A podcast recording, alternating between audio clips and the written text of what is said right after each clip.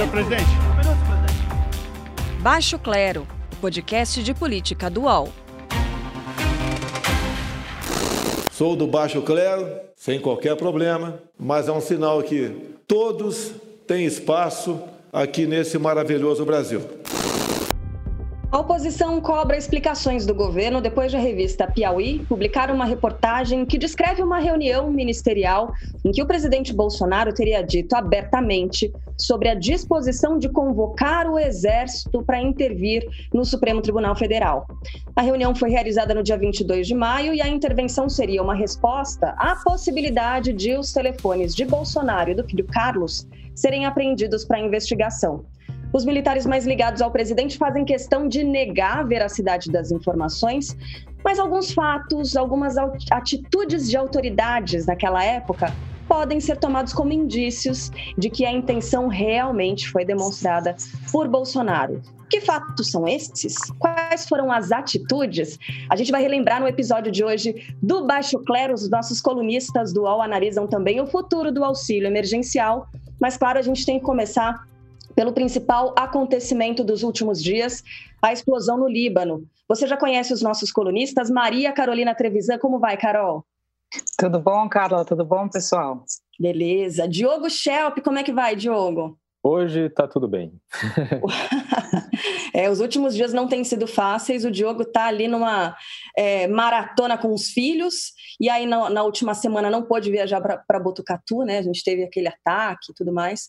Hoje está tudo bem com ele. Bom, e para falar sobre as investigações em Beirute, a gente tem o prazer, a honra de conversar aqui com o também jornalista Jamil Chad, que hoje revelou na coluna dele no UOL novas informações sobre o assunto. Jamil, muito obrigada por participar participar com a gente, tudo bem? Meu prazer, certamente. Boa tarde, Carol, Diogo, boa tarde a todos. Bom, Jamil, qual foi a sua descoberta? Conta pra gente o que você encontrou por meio de documentos né, que você recebeu. Exato. De fato, o que nós temos desde o começo da semana é uma grande incerteza sobre, primeiro, o motivo pelo qual aquele produto tão perigoso estava estocado no porto de Beirute, um porto que, para quem conhece Beirute, é, fica dentro da cidade, não é nem sequer um porto que fica afastado da cidade, é um porto, é, é uma cidade portuária, acima de tudo, uma cidade que tem um porto basicamente é, é, incorporado à cidade. E aí, com a explosão, veio a pergunta óbvia: é, o que fazia tanto nitrato de amônio é, numa, numa região tão perigosa? documentos que eu obtive hoje é, do governo libanês, é, explicações do governo libanês a diplomatas estrangeiros, esses são os documentos, o documento datado de 5 de agosto, ou seja, agora, basicamente, explicando que aquele material, na verdade, tinha sido confiscado em abril de 2012 de um barco com uma bandeira turca e que a grande suspeita é de que esse material tinha como destino as forças armadas de oposição na Síria em 2012. Vamos só lembrar: Síria em 2012 vivia o auge da guerra civil. Existia uma perspectiva real de que essas forças poderiam derrubar Bashar al-Assad. Essa era uma perspectiva muito real naquele momento. Obviamente, a, a, crise continuou, a guerra continuou. Hoje a história é muito diferente, mas naquele momento inclusive com as autoridades turcas ajudando essas forças de oposição. Portanto, é, esse, esse material foi confiscado, é, são quase 3 mil toneladas que foram confiscadas e colocadas justamente, em primeiro lugar, num porto em Trípoli, e dali que foi é, que depois chegou a Beirute. Isso não explica, não é a explicação sobre o motivo pelo qual a explosão aconteceu. Essa investigação ainda vai precisar acontecer. Mas o que fica muito claro por esses documentos é que nós não estamos falando de adubo, nós não estamos falando de fogos de artifício, nós não estamos falando de um armazém normal de uma cidade ou de um porto. Estamos falando de um armazém que justamente estocava uma parte de um armamento, se assim que a gente pode dizer, ou de peças ou de insumos para uma guerra é, uma das piores guerras do século XXI. Então, essa, esse é o contexto, isso está em documentos é, que foram transmitidos a diplomacias estrangeiras, portanto, Os governos estrangeiros sabem disso e agora a grande questão é como o governo libanês vai lidar com as investigações. Um governo libanês que está por um fio, certamente, diante da ira e da, da, da revolta popular diante da destruição.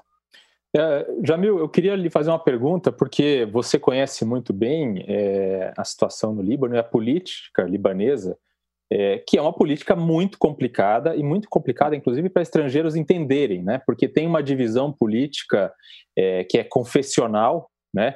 Então, é, o Líbano tem uma população cristã muito importante, tem uma, uma população muçulmana, xiita e sunita muito grande, é, e tem drusos, enfim, é um, e todos eles têm uma participação garantida é, no governo. Né? O Hezbollah, que é majoritariamente um movimento xiita, é, ele tem uma grande influência no governo libanês. É, e, óbvio, eu fiquei pensando quando eu li sua reportagem, que me chamou muito atenção, muito boa, muito interessante, é até que ponto, e aí eu queria saber a sua opinião, é, o governo libanês, ao dar essa informação sobre nesses documentos que você teve, é, estão de fato, ou qual é a credibilidade que se pode ter é, sobre a versão que o governo libanês está dando sobre esse, esse, esses artefatos ou sobre esses explosivos naquele momento para a comunidade internacional. Lembrando que, obviamente, é, para o Hezbollah, que apoia o ditador Bashar al-Assad, é, talvez interessasse passar a versão de que esses materiais vinham da Turquia. Né? Eu queria que você comentasse um pouco sobre isso. Perfeito, Diego. É, Diogo, essa tua colocação é extremamente importante, porque, obviamente, é, no Líbano, é, a verdade, as versões e as narrativas, elas dependem de quem fornece. Né? Isso fica muito claro, você tocou num ponto fundamental, que é o governo sendo dividido é, constitucionalmente entre todas as partes, não é apenas um acordo circunstancial, é a Constituição que estabelece desse jeito, justamente para tentar garantir uma, um certo equilíbrio. O que nós vamos ver, e já estamos vendo desde agora, é um jogo de empurra-empurra. É, é uma, uma tentativa muito clara é, de você aproveitar o vácuo político que vai existir para, obviamente, ganhar poder. Então, é, você tem toda a razão, Diogo, quando você coloca que essa é uma possibilidade de ser colocada como um argumento para dizer: olha só, é, nós é, somos, numa, de uma certa forma, reféns de uma guerra que acontece ao lado, é, de uma guerra que nós não queremos tomar parte porque não queremos derrubar Bashar al-Assad. Quem nós não queremos? Hezbollah. Né? Hezbollah, que tem uma participação real na política libanesa, que é um partido é, que tem televisões, tem bairros inteiros, é, tem uma, base de apoio e que, claro, convém passar essa mensagem agora, pelo menos para a diplomacia estrangeira. O que, infelizmente, eu não posso revelar o documento, porque senão as digitais das nossas fontes aparecem, mas o documento mostra que essas potências estrangeiras também confirmaram essa informação. Então, uhum. não é apenas o governo que está colocando isso, também existe um serviço de inteligência, é, de uma certa forma, confirmando isso. Isso é muito importante de todas as formas, de todas as formas. Por quê? Porque é, você volta a um debate é, que, desde o começo da guerra na Síria, é, ficou a gente caiu, Jamil? A gente perdeu a conexão com o Jamil, né? Jamil estava nos explicando e trazendo um. Oi, Jamil, tá de volta? Perdão, é, deve ter caído a internet aqui. É, enquanto a guerra na Síria é explícita, as mortes são explícitas, no Líbano é onde a guerra paralela e obscura acontece. Né? Então, o Líbano não é só o local onde estão os refugiados sírios, um milhão deles, mas é também onde é, muito desse, desse, debate acontece nos bastidores. É, não só entrega de armas, mas também financiamento. Lembra, o, o, vamos lembrar que Beirute é um centro financeiro importante, é um centro financeiro importante para todos. E aí, para todos, significa, inclusive, para todos aqueles é, é, atores envolvidos na guerra, justamente ao lado. E uma guerra que já dura quase 10 anos. Então, Diogo, tua colocação é absolutamente fundamental nessa história. Uhum. Jamil, é, sua família também é do Líbano, né? Isso mesmo. E, é um país que vive se reconstruindo, especialmente Beirute, por conta de todo esse contexto que vocês estavam contando aqui agora, né? Quais são as notícias que você tem recebido das pessoas lá? Como é que elas estão nesse momento? Há muito medo? Há uma certa esperança? Algum... Qual é a perspectiva, né? Porque além de tudo isso, a gente está vivendo a pandemia. Então, como é que as pessoas estão nesse momento? Carol, conversei inclusive com os, os, primos, os, não os primos só, mas os primos também, aqueles que são realmente primos, é, com outras pessoas que eu conheço em Beirute. E existem dois sentimentos muito claros. O primeiro, de indignação. É, é, até, eu, até eu cheguei a falar para um deles: Bom, vocês estão se sentindo traídos pelo governo, abandonados pelas autoridades? Não, não, não é uma questão de abandonados pela, pelas autoridades, é uma questão de estarmos sequestrados pelas autoridades, o que é muito pior. Né? Essa é uma, uma sensação de indignação muito grande, muito explícita por parte do, dessa população. Uma população que já vinha de uma crise econômica extremamente profunda. Imagine só, a moeda perdeu 83% em apenas 7 ou 8 meses, é, tudo ficou extremamente caro, é, o desemprego aumentou em 45%, a informalidade é total, então você já vinha, e claro, sem contar a pandemia. Então você vinha com uma situação, uma sociedade a, num ponto de ruptura. E aí você tem uma explosão que deixa 300 mil desabrigados, você deixa 5 mil é, feridos e você deixa uma cidade que uma parte significativa dela é, desaba. E eu insisto, é, é, horrível dizer isso, mas é verdade. não é a parte invisível da cidade, ou seja, ou seja, não é aquela parte que para a elite econômica e de poder no Líbano, bom, se essa parte desaparecer, vida que segue. Não, a parte que desapareceu a parte que foi afetada foi a parte onde morava a elite. Né? Então, ela tem um impacto ainda maior no que se refere ao, ao, até mesmo à reação é, é, dessa, de, desses grupos. Existe um, um, um fenômeno que está acontecendo, Carol, que as famílias que podem estão saindo da cidade, estão indo para as montanhas. Beirute fica no porto, fica na costa, e logo depois tem uh, as montanhas as pessoas que podem, as famílias que, que podem, estão indo para o interior, para as montanhas, para, as, os vilarejos dos, dos de parentes, é, para, de um lado, ter onde ficar, né, porque muita gente não tem onde ficar, e, em segundo lugar, é, evitar uma fumaça que eventualmente poderia ser tóxica. É, então, esses dois fenômenos estão acontecendo. Agora, é tão dramática a situação, eu conversava com um primo, né, que ele dizia que o banco dele, especialmente, o, especificamente o banco dele, simplesmente decidiu não abrir e não tem dinheiro para ser retirado dos caixas automáticos. Então, é, nem se ele quisesse consertar a janela dele, ele tem como fazer. Né? Então, é, é, é, dramático. Hoje a situação é, libanesa não, não, não há nenhuma perspectiva aí, ah, daqui uma semana está legal, é, o pessoal volta a trabalhar, sem contar todo o armazenamento de material. É, a gente perdeu de novo a conexão, pelo menos do som do Jamil, e era justamente o que eu ia perguntar para ele, né? Ele estava dizendo que a, a, população é refém do governo, e assim, muito embora não tenha sido um bombardeio inimigo, essa falha aí no armazenamento desse material explosivo acabou atingindo é, a logística, né? a estrutura logística do país inteiro. Tudo que estava estocado no porto, os alimentos e outros produtos, tudo isso foi perdido. Então, provavelmente, essa reconstrução vai ser das mais difíceis. A Carol falou aí de uma história de reconstrução uhum. né, do Líbano, de Beirute também. Infelizmente, a gente perdeu contato com o Jamil, não vai dar para nem se despedir, nem agradecer pela participação dele, mas foi é, muito importante essa participação, trazendo novas informações é, a respeito dessas investigações da explosão no Líbano. Eu sugiro ah, a gente. Só queria, Carla, contar. Uhum. Só para a gente contar para o pessoal que o, o Jamil está em Genebra. Então, esse problema de conexão também pode ser porque é uma atração internacional aqui no Baixo Clero hoje. Eu queria, eu, é verdade, é, essa observação da Carol é importante. Eu queria acrescentar uma coisa. É, o Jamil falou uma coisa muito importante ali, na, na uma, exclu, uma, informação exclusiva aqui no Baixo Clero, que não que não está na reportagem dele, que é o fato de que essa informação que foi passada pelo governo libanês também foi confirmada por agências de inteligência de outros países. Uhum. Ou seja, né, então isso é uma informação interessante. E isso a, ajuda, essa reportagem do Jamil, ajuda a explicar uma parte do mistério relacionado a essa, essa explosão, que é de onde vieram esses explosivos. Mas tem outros dois mistérios, digamos assim, que é o seguinte: primeiro, se a explosão inicial que detonou a segunda explosão maior, se ela foi acidental ou não.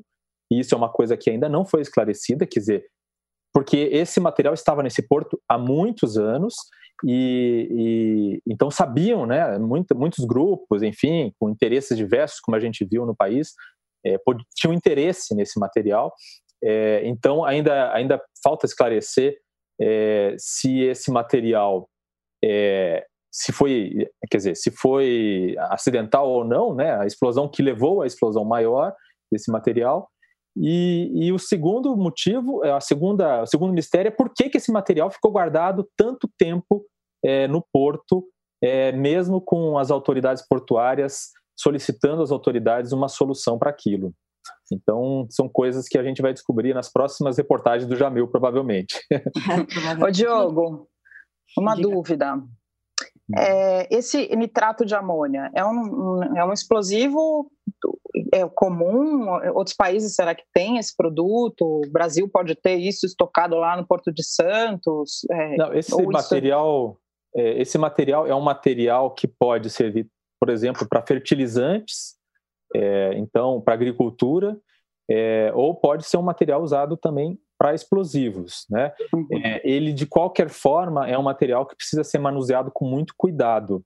É, não é a primeira vez que acontecem acidentes com esse tipo de material. A quantidade que tinha armazenada ali era muito grande, mas é, a informação que o Jamil dá e outros fatos da política é, libanesa indicam que possivelmente a destinação é, original desse material era realmente é, para é, produção de explosivos ou para usar como uhum. explosivos. Inclusive, é, o líder do, do, do movimento Hezbollah é, já havia comentado, há registros disso em vídeo, em que ele comenta esse, que aquele material que está naquele armazém equivale a uma bomba atômica, e falando disso com uma certa ganância, uma certa cobiça, né? Porque, enfim, realmente é um material que tem um uso militar importante. Caramba.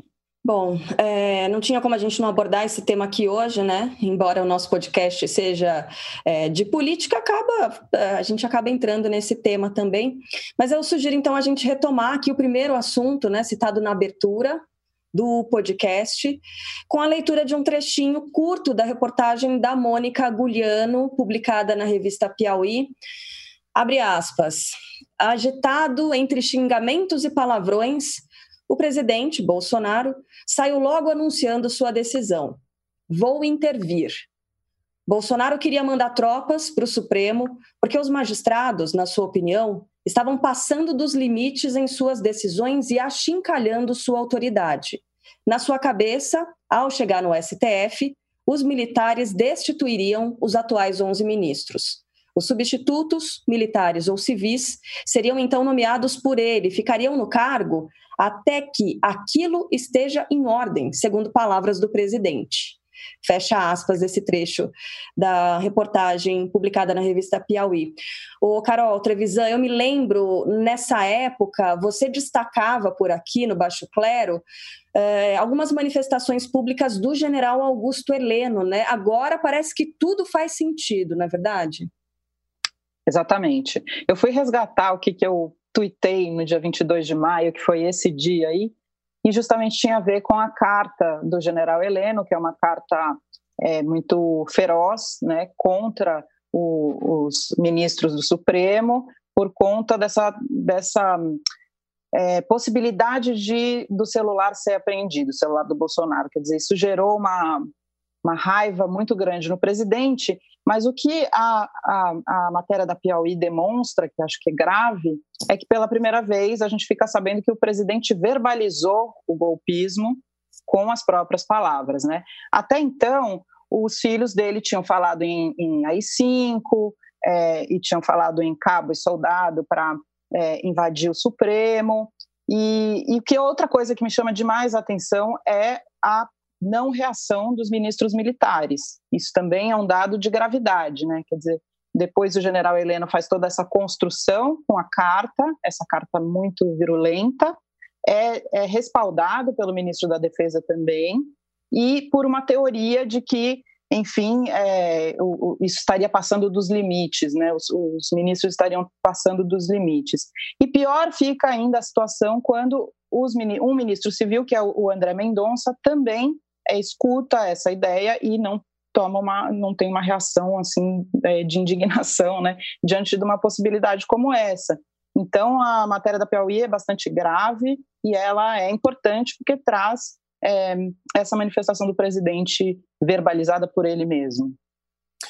Pelo é... contrário, né, Carol? Tem o, a gente tem o ministro André Mendonça agora tendo de responder aí sobre a produção do tal do dossiê, né, que identifica pessoas que seriam contrárias ao governo uhum. Bolsonaro. Uhum. Lembrando que a gente teve a participação do Rubens Valente aqui também no Baixo Clero, nos explicando certinho sobre essa história. Fala, Diogo.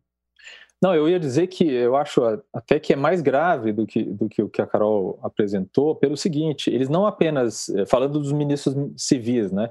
Eles não apenas não fizeram nada e não reagiram, como, segundo a reportagem, é, eles participaram da discussão sobre como dar uma legalidade a esse golpe, a essa intervenção no STF. Então, os ministros civis, eh, ministro da Justiça e, e, no caso, o titular da Advocacia Geral da União, José Levi, segundo Levi. essa reportagem, é, participaram da discussão sobre como dar uma legalidade, né, dar um ar de legalidade para uma possível intervenção do STF. É, e aí é, a reportagem também mostra que, segundo a reportagem, o Augusto Heleno teria dito que não era o momento, o que significa que a única reação deles né, foi dissuadir o Bolsonaro de fazer, de tentar algo daquele tipo naquele momento, mas não descartando uma, a possibilidade de que isso venha a acontecer no futuro, que em algum momento eles venham apoiar essa ideia. Né? É, e o, a, a nota do, do general Heleno, de fato, coloca essa ameaça claramente. Né, consequências né, imprevisíveis e tal.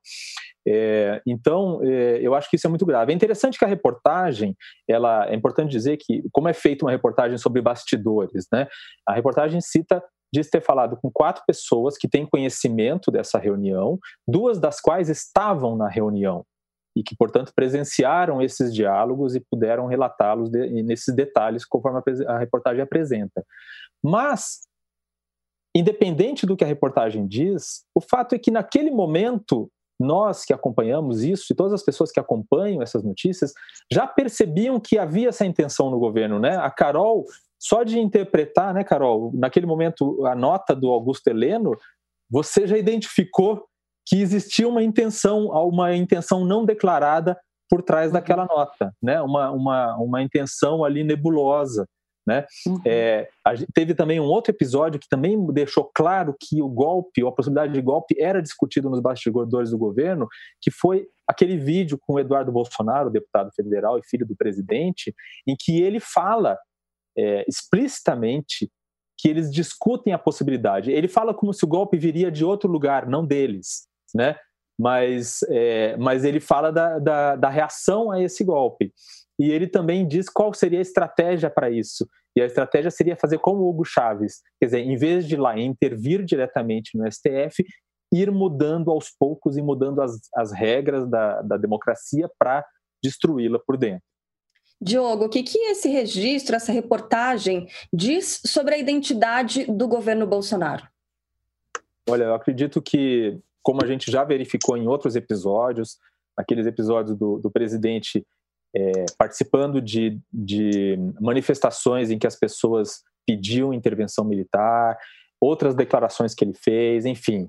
É, também um relato feito no livro da Thais Oyama, que é colunista do UOL, no livro Tormenta, é, que fala do primeiro ano do Bolsonaro, ela, ela já descreve um episódio ocorrido no primeiro semestre de 2019, em que o clima de golpe estava no ar, já no primeiro semestre é, de 2019, e, em que ela diz que não se sabia de onde viria e onde estava isso, mas discutia-se nos bastidores do Palácio do Planalto é, que uma ruptura institucional estava prestes a acontecer e não aconteceu. O que, que isso revela, na minha opinião, Carla, é que o Brasil não está livre desse, deste flerte com o autoritarismo, porque se neste momento é, Bolsonaro parece mais tranquilo, é porque ele parece ter encontrado no auxílio emergencial, que a gente vai falar mais para frente, é, o respaldo político para ele permanecer no poder. Né? É, mas o que, o que essa reportagem revela e outros episódios também revelam é que, quando acuado, o governo Bolsonaro ou o próprio Bolsonaro tende a sonhar, a pensar e a pedir é, aos seus auxiliares que o ajudem a ir por um caminho que é o do rompimento da ordem institucional. Estou lendo aqui é, o comentário no nosso chat do YouTube, né? Lembrando que a gente, além de gravar esse podcast, a gente tem a transmissão da, de, dos assuntos na live no nosso canal no YouTube. E o Hernan Escudeiro diz: ele cita a reunião ministerial do dia 22 de abril, que foi aberta, revelou ali né, alguns golpes contra a democracia, diz ele, conspiração. E a gente está falando de uma outra reunião, na verdade, do dia 22 de maio. Então, muito provavelmente provavelmente a gente não vai encontrar registro né, do que aconteceu nesse dia citado pela revista, pela reportagem da Mônica na revista Piauí, né? Porque muito provavelmente o presidente da República e os ministros não deixaram mais que esse, esse registro fosse feito. É, Sabe o que eu fiquei pensando? Diga, Carol. Sobre isso. Vocês acham que é, os ministros do Supremo ficaram sabendo que houve essa, tem, essa fala do presidente Bolsonaro e por isso foram muito fortes né, nas reações que eles tiveram na sequência disso tudo. Logo, acho que duas semanas depois, a, a Sarah Winter foi presa. É, eles reagiram com força também, né, como uma resposta de força deles, né, em vez de, de acuar. Será que eles ficaram sabendo dessa fala? Eu acho que tem fundamento sim o seu raciocínio, Carol, porque agora a gente começa a montar as peças, né, desse quebra-cabeças. E como você está dizendo, uhum. a gente remonta aquela fala do General Augusto Heleno que foi muito forte, mas que era uma coisa ainda um pouco abstrata. E aí a gente vê na sequência essas reações do STF. Eu acredito que você tem razão. Você pescou alguma coisa aí, viu, Carol? O que, que você acha, Diogo? Não, eu acho que pode ser. É, a gente não tem como saber, independente de, disso, é, se eles sabiam ou não dessas falas, é, os próprios, as próprias declarações públicas né, do, dos membros do, do, do Poder Executivo, é, falando aí de General Heleno, do próprio Bolsonaro, entre outros, é, já, já, já podiam servir de alerta né, para os ministros do Supremo. Né? Lembrando que o Celso de Mello, por exemplo, a, a, a grande, o grande incômodo do presidente Bolsonaro era, a possibilidade de que o celular dele e do filho pudessem ser apreendidos. A primeira coisa que me vem à cabeça é o que tanto preocupava que pegassem o celular dele. Além de questões pessoais, que certamente não seriam divulgadas, que não seriam interessantes, o que, que ele tem a temer né, em relação ao celular dele? Né? É, eles precisaram explicar para ele que aquilo era um procedimento padrão. E o Celso de Mello, depois, quando ele negou, então, é, a possibilidade de, de, de aprender o celular do presidente, ele fez questão de fazer um alerta para o presidente de que se ele, uma decisão daquela, se fosse desrespeitada, seria uma coisa muito grave. Então, é, de fato, é, independente deles saberem ou não dessas, dessas frases, dessas falas, é, já havia sinais públicos é, de que o presidente não estava disposto a, enfim, cumprir com as regras do jogo. Né? É. Bom, vou aproveitar para emendar perguntas enviadas pela nossa audiência pelo perfil do UOL Notícias. Você pode mandar também, sempre pelo arroba UOL Notícias, pelo Instagram ou pelo Twitter, arroba HBGildice. Bolsonaro tem muita influência nas PMs a ponto das corporações respaldarem um golpe. Diogo, o que, que você acha? Olha, eh, talvez a Carol saiba falar melhor sobre isso do que eu. A Carol entende aí mais dessa questão de PM e coisa e tal, né? A gente já falou aqui uma vez antes, né, sobre a origem das PMs, né? Elas têm uma origem é, que não é uma origem da ditadura, mas na, no período de, de, da ditadura elas passaram por uma reformulação e tiveram muita influência ali é, da, daquela formação é, militar e tal. E também há uma, um uso político da, das PMs é, e uma proximidade né, muito, muito grande com, com o bolsonarismo. É, se as PMs é, fariam parte de um golpe ou dariam apoio, não é possível dizer. Assim como não é possível dizer se as Forças Armadas dariam respaldo a, a, uma, a um rompimento da ordem institucional. Né? É, lembrando que uma das grandes dúvidas que existem né, é que, que esse apoio é, que a, um, a, uma medida desse tipo estaria mais nos, nos oficiais da reserva, né, que tem mais é, nostalgia do período da, da ditadura. É, então, afirma-se que os oficiais da ativa né, não gostariam de se aventurar em algo desse tipo. Mas isso é algo que também é uma incógnita, né? Porque é, eles também não podem se manifestar contra é, as declarações públicas que o presidente dá nesse sentido. Então fica essa incógnita, temos que torcer para que não. Toda a discussão ali está em torno da, do papel das Forças Armadas, né? Isso a reportagem da Piauí também discute, é, que é esse papel de se é um papel moderador ou não é um papel moderador, né? E o por via das dúvidas, como medida preventiva, já saíram várias decisões aí dos ministros do STF para esclarecer que não, que o papel da, das Forças Armadas não é o de moderar possíveis embates entre os poderes, no caso de, de tensões entre os poderes, que é a tese que o Bolsonaro e o seu entorno estavam querendo defender. Carla, para responder nosso ouvinte, é, complementando o que o Diogo falou, que é uma questão que a gente tem tratado aqui sobre como, como a polícia vem recebendo, a polícia militar vem recebendo é, estímulos do presidente Bolsonaro e, e, como está lidando com, com isso. O Igor Melo fez uma reportagem sobre a polícia militar do Rio de Janeiro, em que ele demonstrou que é, os policiais bolsonaristas seguem mais o Bolsonaro do que o governador do Rio de Janeiro. O mesmo aconteceu aqui em São Paulo, nas manifestações é, de rua que tiveram contra o governo Bolsonaro, quer dizer, a PM se colocou é, muito mais protegendo os bolsonaristas do que os outros manifestantes. Então, teve também um motim no Ceará que ali também é nebuloso, a gente não sabe muito bem quem estava por trás do motim, além do, de uma pessoa que estava liderando, é, que outros interesses políticos tinham é, por trás daquele motim.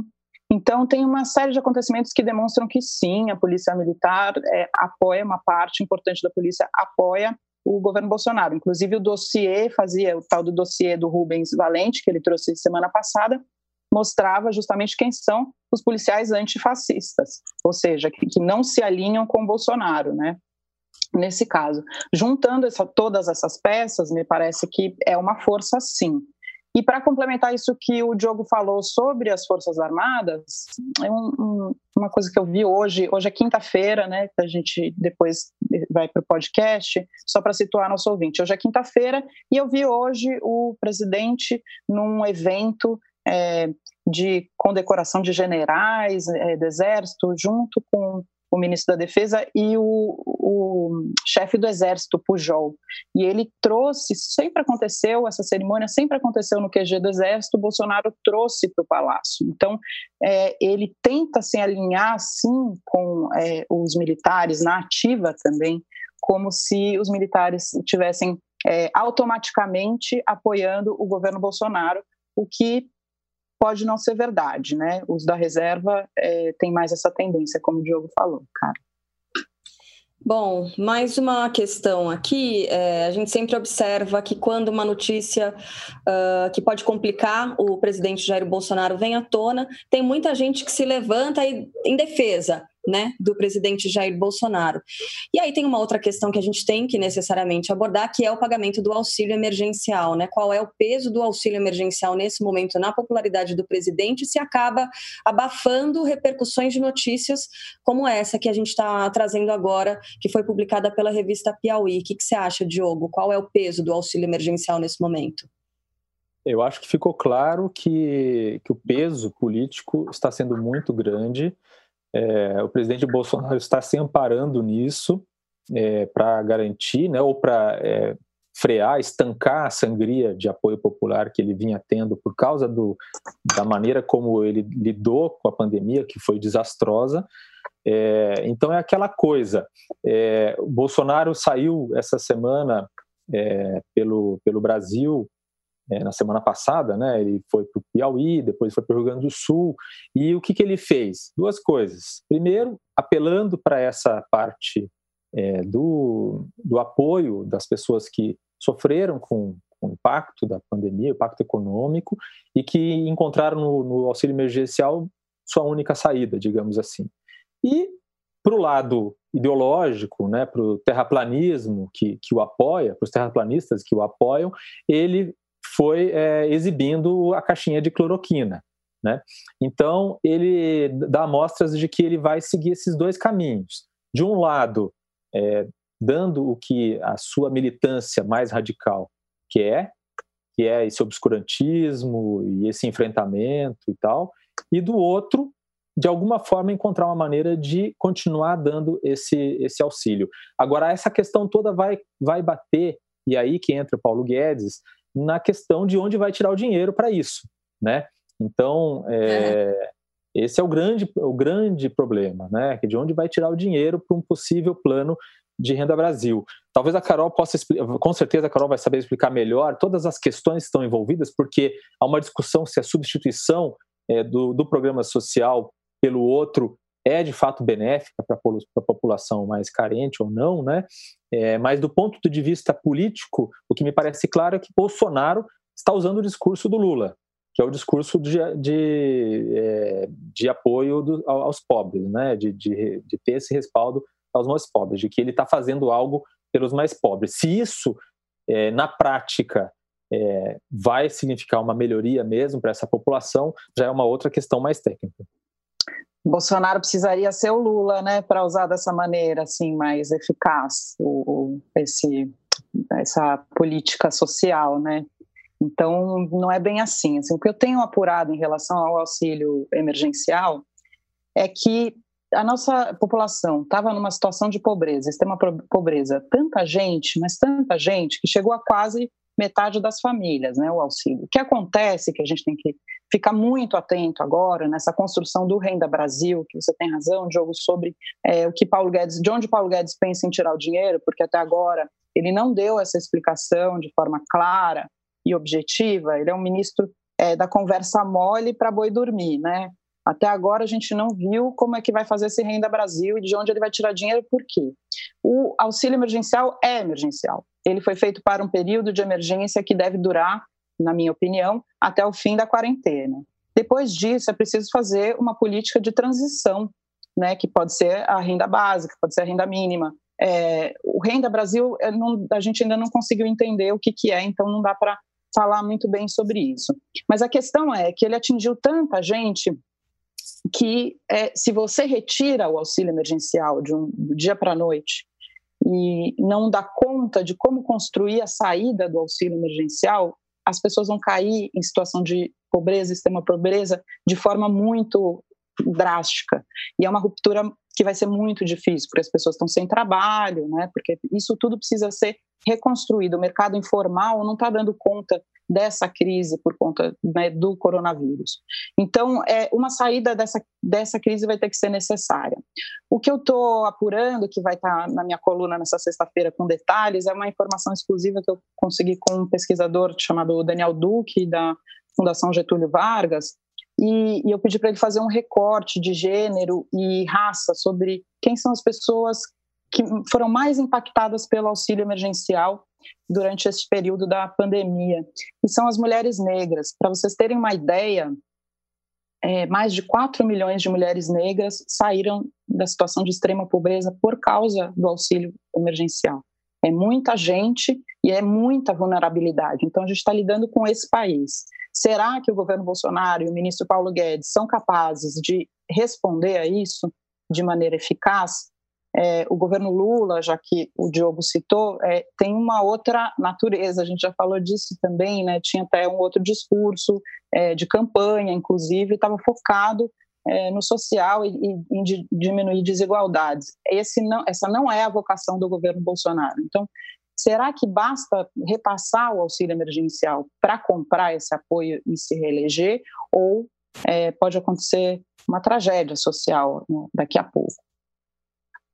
Pois é. Bom, vamos fazer um intervalo bem rapidinho aqui no Baixo Clero, podcast de política do UOL. Em instantes, o nosso quadro Frigideira. Quem é que você acha que merece ser frito ou frita nessa semana? Já já. Quem usa assistente de voz agora pode acompanhar as principais notícias do Brasil e do mundo pelos boletins produzidos pelo UOL e publicados na Alexa e no Google Assistant. São duas edições, uma de manhã e outra no fim da tarde, com as notícias mais importantes para você ficar bem informado. E para ouvir é muito fácil, viu? Quem usa Alexa só precisa ativar a skill do UOL no resumo de notícias. E para quem é usuário do Google Assistant, é só pedir para ouvir notícias do UOL pronto! É o melhor conteúdo do UOL, agora também nos assistentes de voz. Recebe salário, faz transferência, pagamento, recarga de celular e até empréstimo, tudo sem taxa. PagBank, a sua conta grátis do PagSeguro. Baixe já o app e abra sua conta em 3 minutos. Bom, segundo bloco do nosso podcast de política dual, já de imediato, nossa frigideira, Carol Trevisan. Quem é que vai para frigideira nessa semana, na sua opinião? Tem uma porção de ministro para pôr na frigideira essa semana, né? Puxado, Oba, hoje né? a gente vai de porção, então, ótimo. Reabertura de bares e restaurantes em São Paulo à noite, aí, ó, tem porção. Carla do céu, eu fiquei pensando, mas como a gente não tratou especificamente da pandemia dessa vez, eu vou colocar o ministro interino é, Pazuello na frigideira, porque ele perdeu tempo precioso dele, que ele podia estar tá cuidando. A gente vai chegar nos 100 mil né, óbitos em, breve por conta da Covid, e, e, ele gastou o tempo precioso do Ministério com receber é, as pessoas que defendem o tratamento da Covid por meio do ozonioterapia retal né?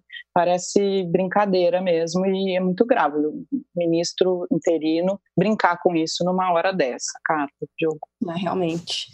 E aí, Diogo, quem é que vai para a frigideira? É, de fato, Pazuelo, né, gente? Eu coloquei o Pazuelo na semana passada na frigideira, ele tá com cara de que vai virar freguês também, né, Carol? Da, da, nossa frigideira. Olha, eu vou colocar o ministro André Mendonça, também não é uma frigideira muito original, né?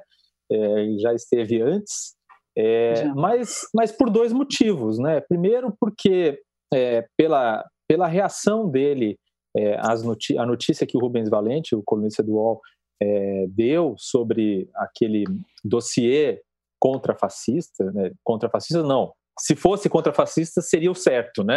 Na verdade, o dossiê é, contra antifascistas, né? Uhum. Então, a reação dele primeiro foi dizer que não, podia, não dizia que sim nem que não, né? É, e agora, uma nova notícia também dada pelo Rubens Valente de que ele se nega a enviar esse dossiê para o STF. E o outro motivo é, é a participação dele, segundo a reportagem do, da Piauí, como a gente é, comentou aqui, é, participando de uma discussão naquela reunião fatídica em que Bolsonaro teria pedido a intervenção no STF, em que ele, ministro da Justiça, né, com uma história né, no, no, enfim, no Poder Judiciário brasileiro e tal, vem e participa de uma discussão sobre como tornar aquilo legal, como tornar uma ruptura da ordem democrática algo com uma aparência legal. Quer dizer, me parece realmente um desastre é, o, que, o que tem sido revelado aí sobre o nosso ministro da Justiça. É. Se ele estava pleiteando ali um lugar no Supremo, ele queimou o filme dele com, com esse dossiê agora, né? Acho que fica difícil. Ah, Carol, mas é, esse ano de 2020 faz a gente deixar de duvidar de tudo, né? Tudo, tudo é pode acontecer. Inclusive, Pazuello está quase completando os 90 dias. Acho que, não sei se ele pode ficar mais que 90 dias, é interino, né? Como interino? Tá aí uma boa pauta para a gente pesquisar. Uhum. Bom, deixa eu só convidar aqui nossa audiência para participar da frigideira, né? Convidar mais uma vez. Você pode mandar para cá o nome de quem você gostaria de fritar. Na, a gente faz isso semanalmente por aqui, arroba UOL Notícias. É por meio desse perfil que você pode mandar suas sugestões.